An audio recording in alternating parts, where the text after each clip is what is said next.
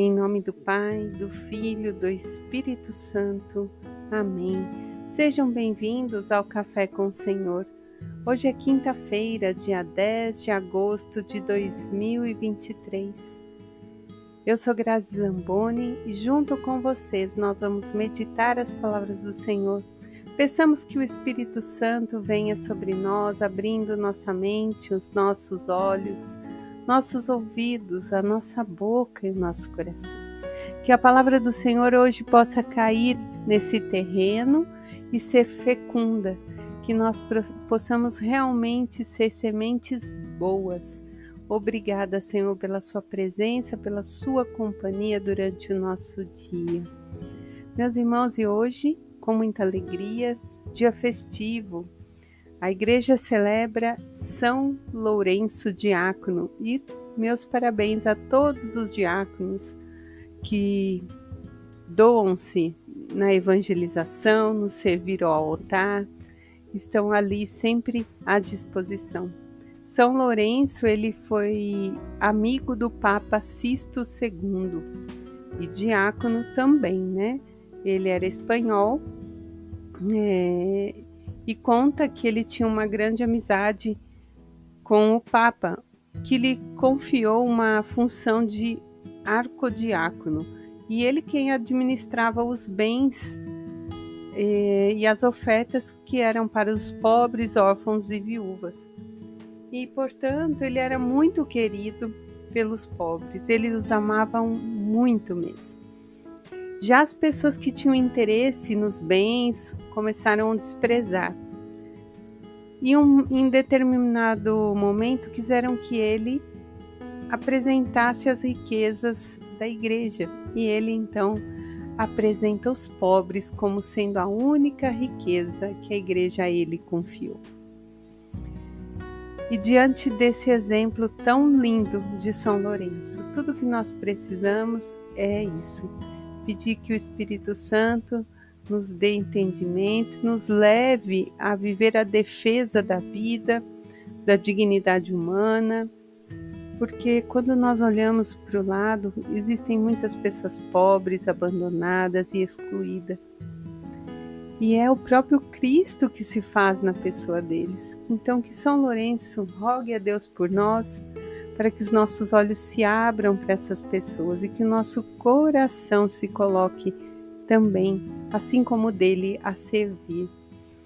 E como é um dia festivo, hoje nós vamos meditar a carta de São Paulo à comunidade de Coríntios. Carta no capítulo 9, 2 Coríntios, versículos do 6 ao 10. E Paulo, na verdade, faz um convite à comunidade e também para nós, porque essa carta é belíssima e vai dizer: Quem semeia pouco também colhe pouco. Quem semeia muito colherá com largueza. Pois Paulo vai dizer: Deus ama a quem dá com alegria. Deus é poderoso para tornar transbordante em vós, porém em nós, toda a graça, para que tenhas o necessário e ainda tenhais de sobra para distribuir generosamente. Como está escrito: deu aos pobres, aquele que oferece a semente ao semeador, lhe dará o alimento e ele mesmo multiplicará. De quem que Paulo está falando, meus irmãos? É do próprio Senhor. Se nós, na nossa humildade, oferecemos uma pequena semente, Deus multiplica essa semente. Deus multiplica porque Ele é quem faz a semente germinar. Ele já nos dá o pão pronto, porque Ele vê o nosso coração. E aqui a palavra é clara, né?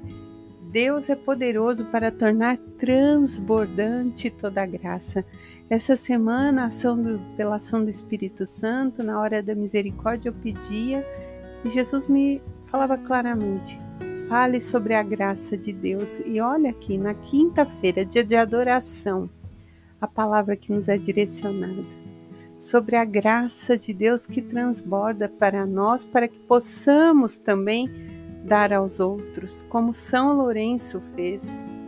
Aquele que oferece de coração, Deus multiplica, diz a palavra. E o salmista continua em ação de graça, que é feliz o homem, lá no Salmo 111, que caridoso e prestativo respeita o Senhor, que ama a sua lei. Aí diz que a sua descendência será forte sobre toda a terra, abençoada a geração de homens retos. Que possamos tomar posse desse salmo, dessa palavra, que nós sejamos esses homens retos que a nossa descendência seja forte e que nós possamos ser esse homem, essa mulher caridoso, prestativo. É isso que o Senhor nos convida hoje. E no Evangelho, ainda nessa linha de entrega, de doação, no Evangelho hoje de João, no capítulo 12, versículos do 24 ao 26, Jesus vai dizer que, na verdade, se o grão de trigo cai na terra e não morrer, ele vai ficar só. Mas se ele morre, ele dará muito fruto. Aí Jesus diz: quem se apega à vida, perdê-la. Mas quem não se importa com sua vida neste mundo, vai conservá-la para a vida eterna. Se alguém me serve, siga-me e onde eu estiver, lá estará o meu servidor. Se alguém me serve, meu Pai o honrará. Meus irmãos, hoje está assim brilhante as palavras do Senhor para nós. Jesus nos dá uma palavra de promessa, uma palavra de vida eterna. Todos nós temos uma cruz, pode pesar, mas quando a nossa vida é do Senhor, nós a oferecemos a Ele.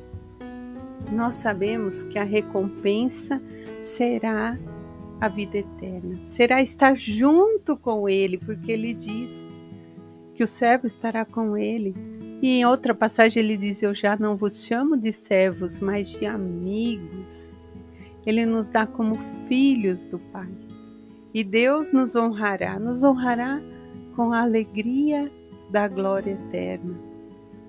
Mas nesse tempo, meus irmãos, nós também queremos, né, usufruir e Deus nos dá tantas graças. Mas muitas vezes nós ficamos presos às dificuldades para alcançar, para viver a graça de Deus. Não quer dizer que quando temos graça não vamos mais ter a cruz, não. A cruz faz parte da vida do cristão. Ela foi feita sobre a nossa testa no dia do batizado, mostrando, simbolizando, é, deixando imprimido em nós que nós somos do Pai, do Filho e do Espírito Santo. Então ela vai nos, durante toda a nossa vida, seguir conosco.